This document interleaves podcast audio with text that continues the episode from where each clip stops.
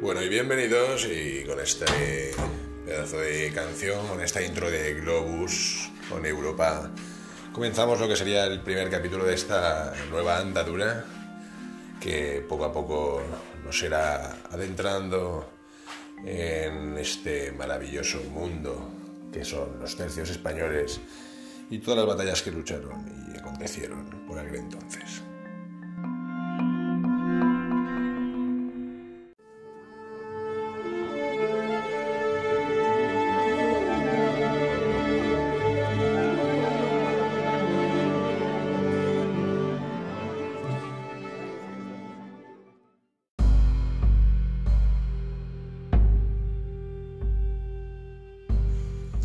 Es el momento de las presentaciones y yo soy J. Rubio y estaré con vosotros, espero durante mucho tiempo, compartiendo todo tipo de información y sabiduría común que desde las redes sociales podamos acoger con gratitud. Y bueno, durante este primer episodio, este primer capítulo de esta temporada de Picas al Frente, esperamos que vayáis cogiendo un poco el ritmo del programa y conociendo un poco más sobre lo que es todo lo, referente a los tercios. Y para empezar el primer programa vamos a hablar de lo que es la pica.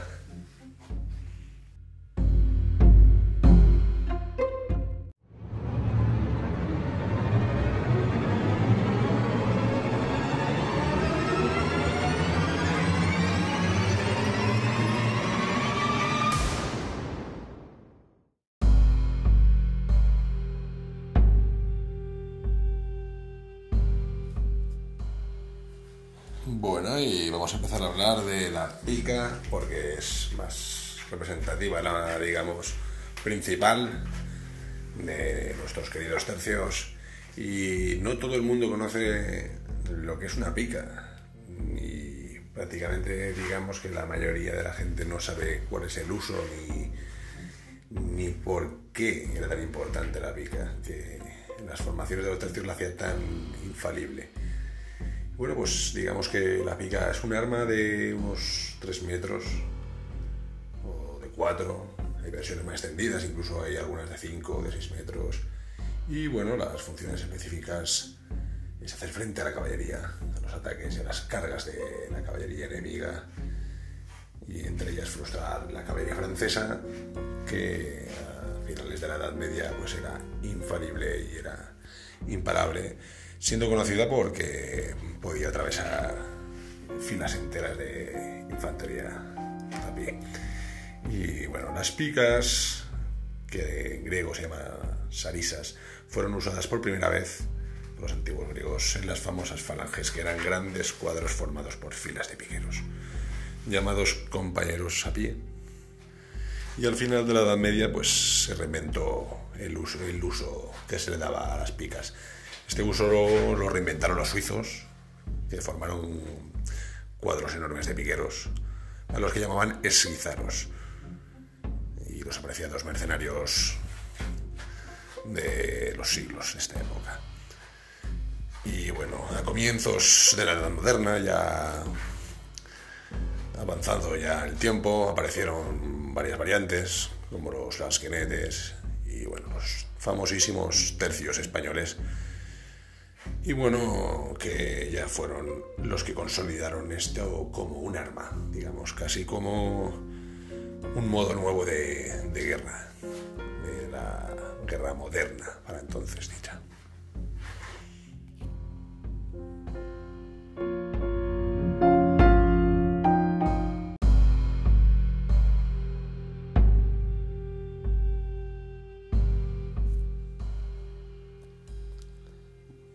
Continuamos con la pica, con el arma dichosa, el arma que atemorizó a las huestes de enemigos de los españoles, en este caso principalmente a la caballería. Es decir, que la caballería no era cualquier cosa porque en el caso mismo de los franceses, pues esa caballería representaba a la burguesía, los grandes terratenientes, a la nobleza del país. Ya contaremos más adelante, ya nos adentraremos en batallas igual que en formaciones y en otras cosas. Y bueno, vamos a hablar un poquito más de la pica, de lo que sería su construcción también. La pica similar a una lanza, pero es mucho más larga. Y bueno, eh, suele medir a lo largo, lo que hemos comentado, cerca de los 5 o 6 metros. Y bueno, las picas fueron ganando en tamaño tanto como en punta como en grosor y se han usado varios materiales, el fresno. El fresno es un arma para el arma la pica en concreto es un material que se usado mucho y bueno, como ya sabemos los tercios españoles hicieron buen uso de ella, de la pica. Y vamos a, voy a leeros un pequeño pasaje. El discurso, dice en su libro, el discurso sobre la forma de reducir la disciplina militar a mejor y a antiguo estado, el maestre de campo Sancho de Lodoño nos muestra cómo debía ser la pica y su manejo. Según él, debía existir dos tipos de picas. Según la longitud, nos hallamos con picas de 26 palmos, más o menos 5,42 metros de longitud, y luego picas de 20 palmos, más o menos 4,17 metros de longitud. Con esto podemos deducir que en el siglo XVI ya existía una homologación en cuanto al arma, al menos en el ejército del siglo XVI y del XVII. Y bueno, eh, Sancho de Lodoño también nos enseña el manejo del arma. La pica debe llevarse en la marcha, en el hombro, su peso debe ser considerable y en aquellos tiempos forzar en demasía a las, los soldados era algo negativo, era algo nocivo para la buena marcha del ejército. En el combate inicialmente la pica pues debe llevarse lo más cercana al pecho, cogida por la parte más con la mano derecha, mientras la mano izquierda debe estar alineada con el hombro derecho. Después se pone debajo de la axila derecha y el soldado debe eh, aferrarla firmemente sobre el suelo el pie izquierdo para contener el golpe del enemigo y luego adelantaría el pie derecho, perdón, moviendo el hombro y la axila derecha, de tal manera que el movimiento de va y ven sea tan fuerte que el golpe el enemigo fuera mortal. Estamos hablando de una contundencia de un ataque para un enemigo en movimiento, imaginaros la consecuencia que podía tener dicho ataque. En el combate a distancia entre ellas debía ser la mínima posible para que el hombre no pudiera pasar en medio. Sancho de Loño nos advierte que solo se debe usar si la formación es atacada por caballería o un gran grupo de infantería.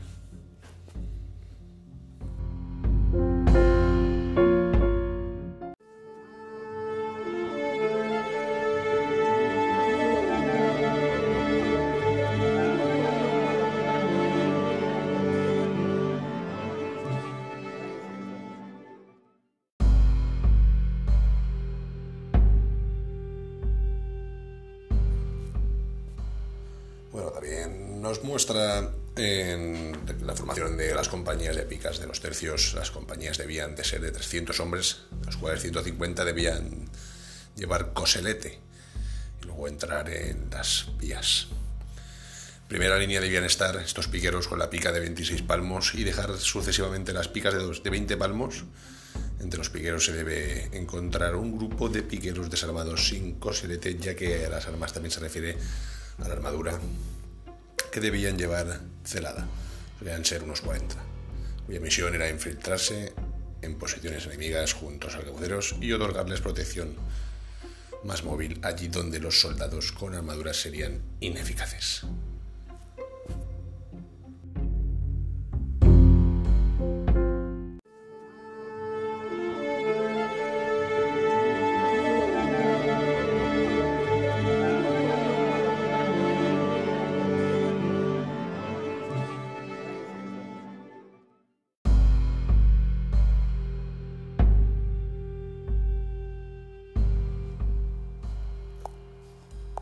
Continuando con el concepto de la pica, llegaríamos a un concepto que se llama pica seca o pica simple, también llamado pica sencilla, que consistía en un soldado de los tercios que luchaba con pica, sin otro tipo de arma defensiva que le cubriese el torso, aunque portaba capacete o morrión. Morrión es el casco típico conocemos por las películas, el casco típico español que hablaremos en otra ocasión, en otro capítulo hablaremos de él más profundamente, que se utilizaba evidentemente para cubrir la cabeza. Y bueno, servían en hileras centrales del tercio, lejos del enemigo, y aunque se esperaba no tuviesen que combatir, eran considerados como un soldado necesario del tercio. Si bien las picas secas estuviesen formadas por soldados bisoños de menor edad o de menor experiencia. Y las picas secas pues eran considerados soldados de menor experiencia, tenían mayor ventaja sobre el, el coselete debido a su ligereza y que podían subir una batería al asalto, dar persecución al enemigo roto, correr para tomar un paso frente al enemigo o correrías para abastecer a la tropa.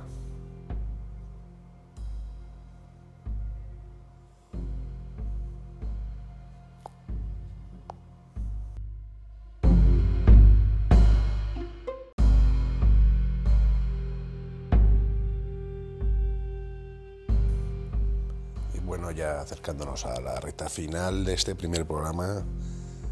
Pedro, disculpa por la calidad del audio en determinados momentos y por mi voz que no ha sido la mejor para este inicio, pero prometo estar recuperado pronto para poder daros un programa en condiciones como lo merecéis y seguir hablando de lo que nos gusta, de nuestra pasión, de los tercios españoles y sus grandes gestas.